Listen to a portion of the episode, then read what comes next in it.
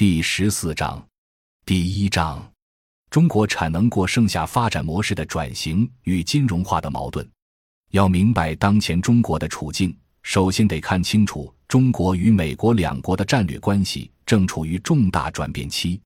一、全球地缘地缘格局重构背景，美中解除耦合。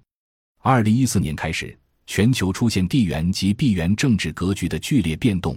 这是自二十世纪九十年代苏联解体以来的最大变局。唯有明白核心国家的竞争战略，我们才能够理解当前世界错综复杂的局势，在纷乱无序中掌握事物发展的规律。这个变动的核心环节之一，就是中美正在解除过去二十年的耦合关系。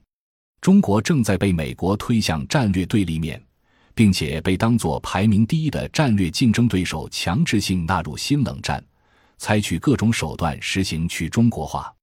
全球结构性失衡与中美的耦合关系，过去二十年被认为是全球化的黄金时期，是新兴国家经济急速增长的阶段，但这种繁荣的背后却是全球性的失衡。首先是世纪之交国际贸易中，美国与中国两大主要经济体经常账户的结构性失衡。通俗地说，二十世纪末期，美国产能不足，长期靠中国的过剩产能填补；与之相对应的是，美国金融资本流动性过剩，长期填补中国投资中的资本投入不足。由此，一方面，美国加快了金融化进程，越多贸易逆差。就带来越多资本顺差。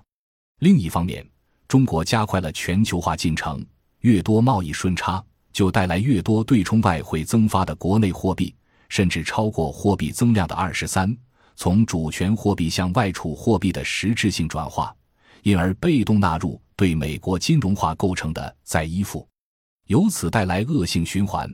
只有不顾资源环境及社会代价而增加出口。才能维持外汇储备增加，维持基础的汇率稳定。但中美共治这个被称为 G 二的所谓的经济互补关系，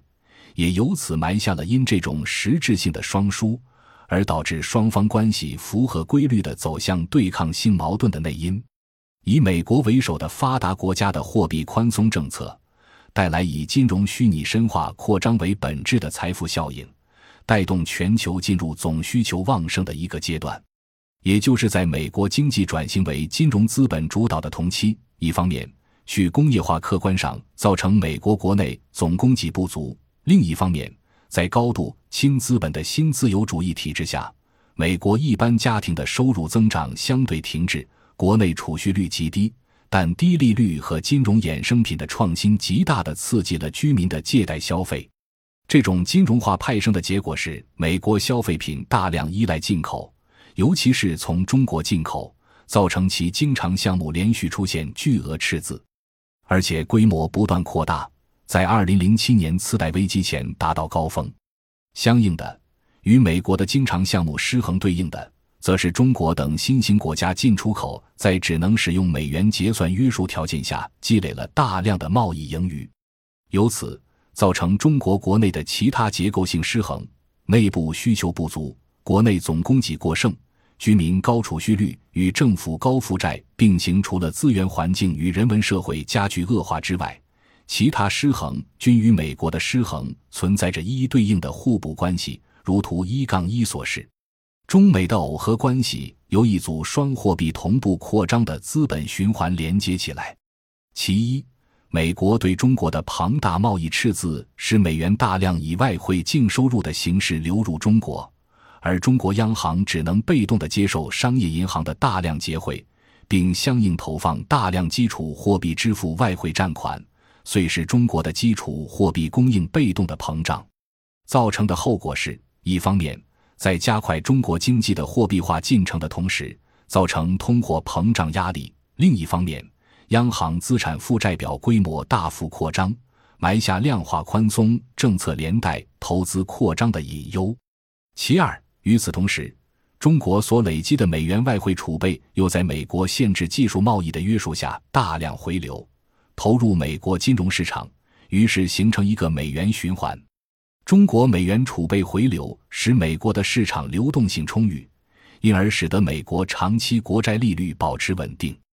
因此，尽管2004年6月至2006年6月，美联储连续十七次提高联邦基金目标利率，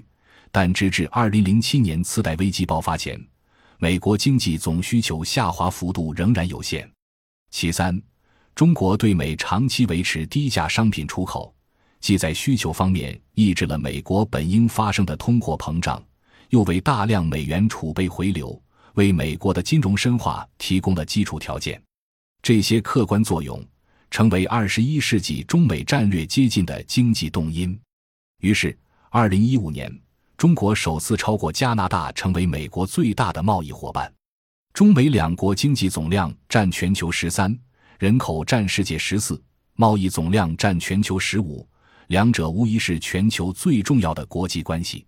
另一组方向相反的对应关系，也许更值得关注：美国加速金融化。虚拟金融投资规模在股市、债市、期货市场等领域急速膨胀，而同一时期，中国却在实体资产和基本建设投资方面都形成了高增长态势，并且，这种官方推动内外投资增长、拉动经济的做法，正在随着中国主导的一带一路合作倡议向周边国家和地区，乃至向非洲和拉丁美洲延展。上述情况表明。在华尔街金融海啸爆发之前，尤其是2002至2007年全球化贸易的这段黄金时期，中美两大经济体在各自不同的结构性失衡条件下，客观上派生出了互补性耦合关系。感谢您的收听，本集已经播讲完毕。喜欢请订阅专辑，关注主播主页，更多精彩内容等着你。